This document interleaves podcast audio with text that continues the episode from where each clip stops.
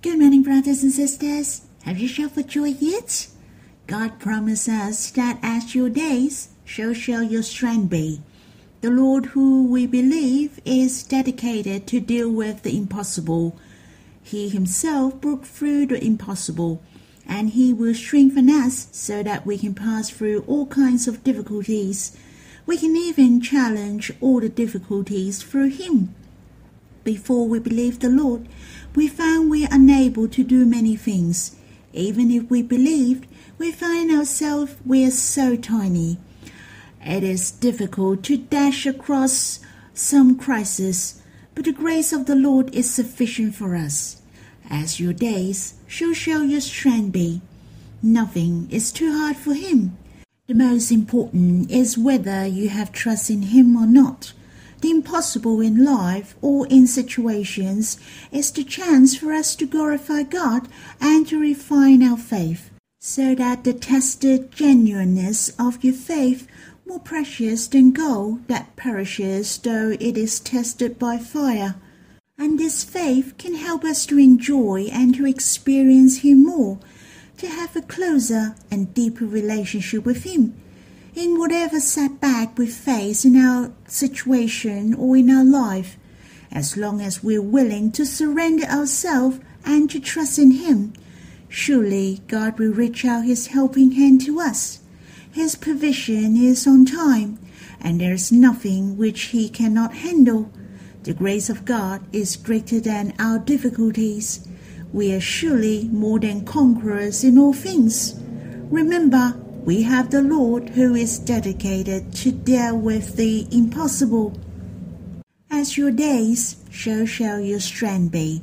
We shall welcome our time today with a glad and rejoicing heart. I like to sing a hymn with you, and I must say this hymn of the old sings, and this hymn named it as Day by Day. There was no God's family hymnal when I was a young believer yet. Not many hymns were available at that time, but we liked to sing the hymn very much, and we also sang many hymns which were not written among us. And this hymn, Day by Day, was one of my favorite hymns when I drew near to the Lord, for it had been a great help to my heart. But I have changed some lyrics in the hymn that's because it would match our understandings nowadays. Let us sing this hymn together. The melody is quite easy to catch. Day by day, and with each passing moment, strength I find to meet my trials here. Trusting in Father's wise bestowment, I've no cause for worry and for fear. He whose heart is kind beyond all measure gives unto each day that he deems best.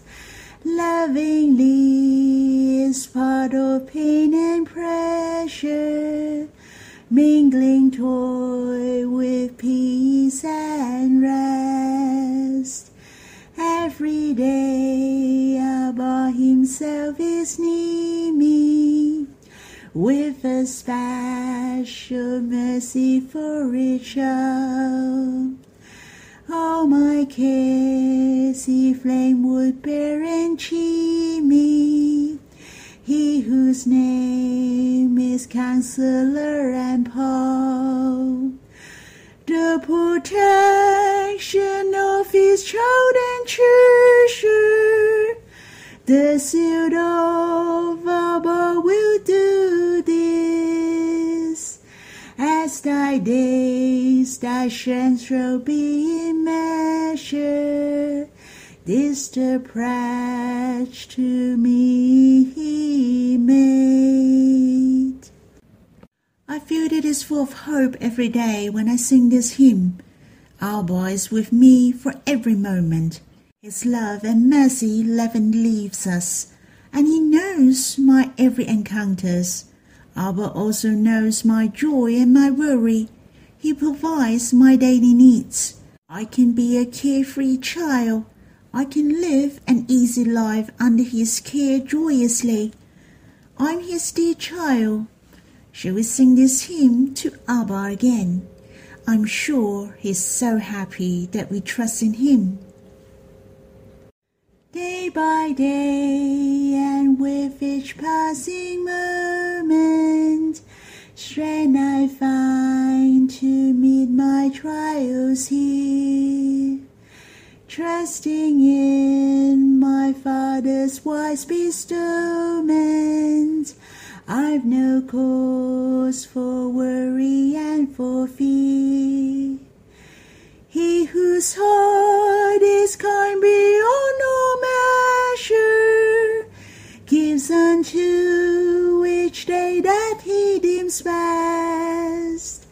Lovingly is part of pain mingling toy with peace and rest. Every day Abba himself is near me with a special mercy for each child. All my cares he flame would bear and cheer me. He whose name is Counselor and Paul the protection of his child and treasure. The seal of Abba will do this. As thy days, thy strength shall be in measure. This the pledge to me he made.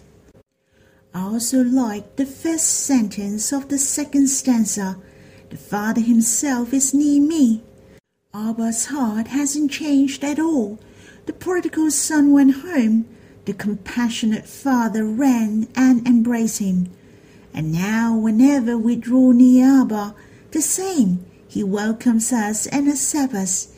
He will embrace us, for we are the treasures in His heart We're his adorable one in his bosom. Abba is so happy and dancing for gaining us. Let us enjoy this rejoicing heart of Abba. Let us have some worshipping. Abba, how precious that you give us grace every day. Not only we are strengthened and can overcome the trials, not only we receive our daily cares from you, it's so precious that we have gained your boundless fatherly love, your unmeasurable fatherly love, the deepest affection of the Father and Son. Abba, it's so precious that you know and understand us so well. You know our joy and our worries. Your presence is with us. You yourself want to draw near us. Abba, may you help us to be a carefree child before you, and we will shout for joy and embrace your loving kindness every day, to enjoy the affection of Abba. Now it is your turn to chat with Abba. Let's have some time for you to worship Him, so your heart can near Abba and talk with Him. We have finished the seventh I Am by the Lord, which is also the seventh parables. It is the comparison of the Lord. From now on, I will continue to share the other parables that the Lord shared in the four Gospels. We have read the parables in the Sermon on the Mount, the three precious parable in the Gospel according to Luke. Now we will look at some parables in the Lord's teaching. The verses we're going to read is in the Gospel according to Matthew chapter 18, verse 21 to 35. It's a bit long, but we will read patiently. When we read, let us experience the Lord, Abba, and their presence are with us. When we read, read with emotion, for the Lord will speak to us through the Bible. Hence, our heart shall be calm before the Lord. So let us read together. Then Peter came out and said to him, Lord, how often will my brother sin against me, and I forgive him? As many as seven times? Jesus said to him, I do not say to you seven times, but seventy seven times. Therefore, the kingdom of heaven may be compared to a king who wished to settle accounts with his servants. When he began to settle, one was brought to him who owed him ten thousand talents, and since he could not pay, his master ordered him to be sold with his wife and children and all that he had, and payment to be made. So the servant fell on his knees, imploring him, Have patience with me, and I will pay you everything.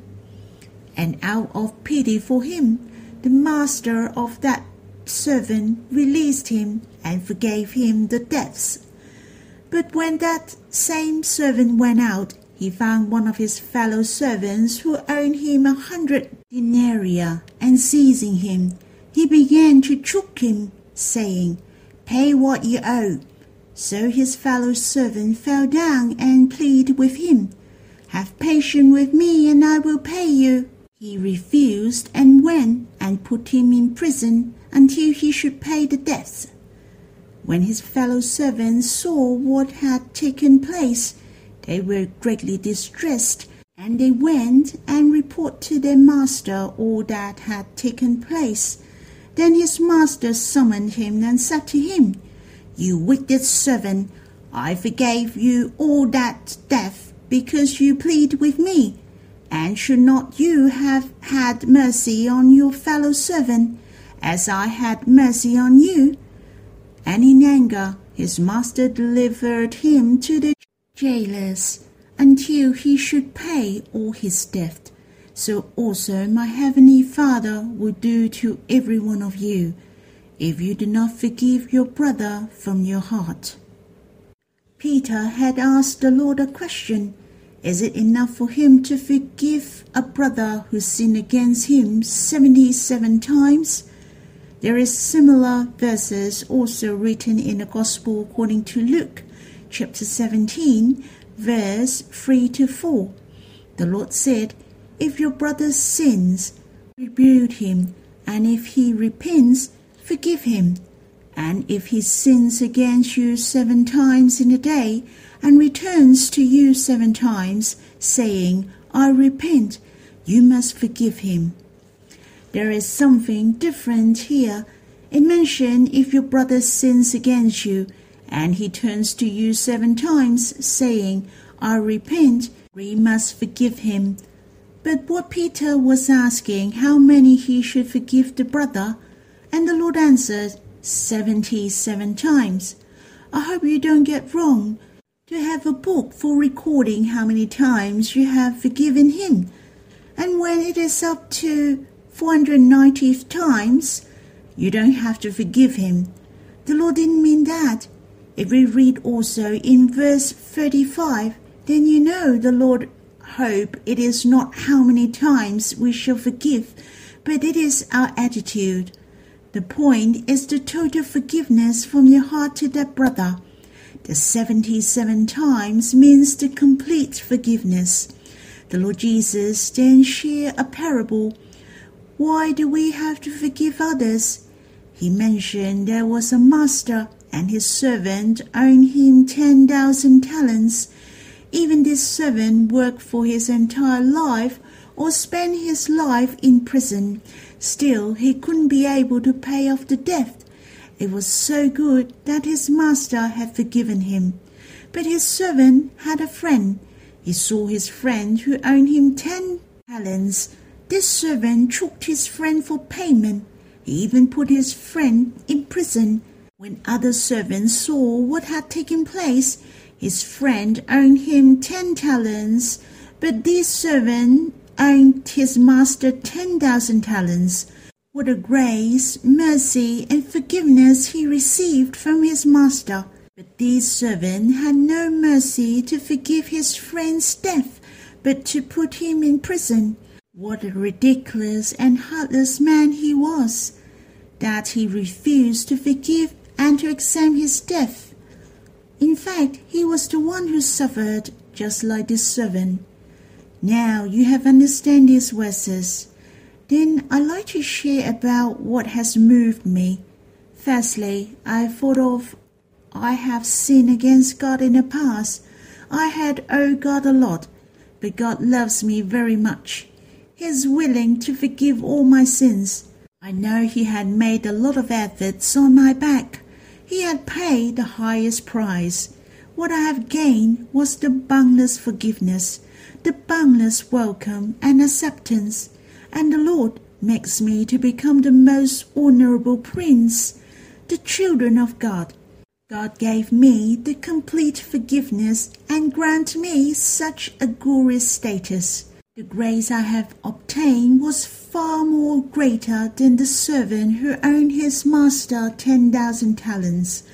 If I changed Peter's question into this, if we sinned against God and God forgave us, then how many times that God should forgive us?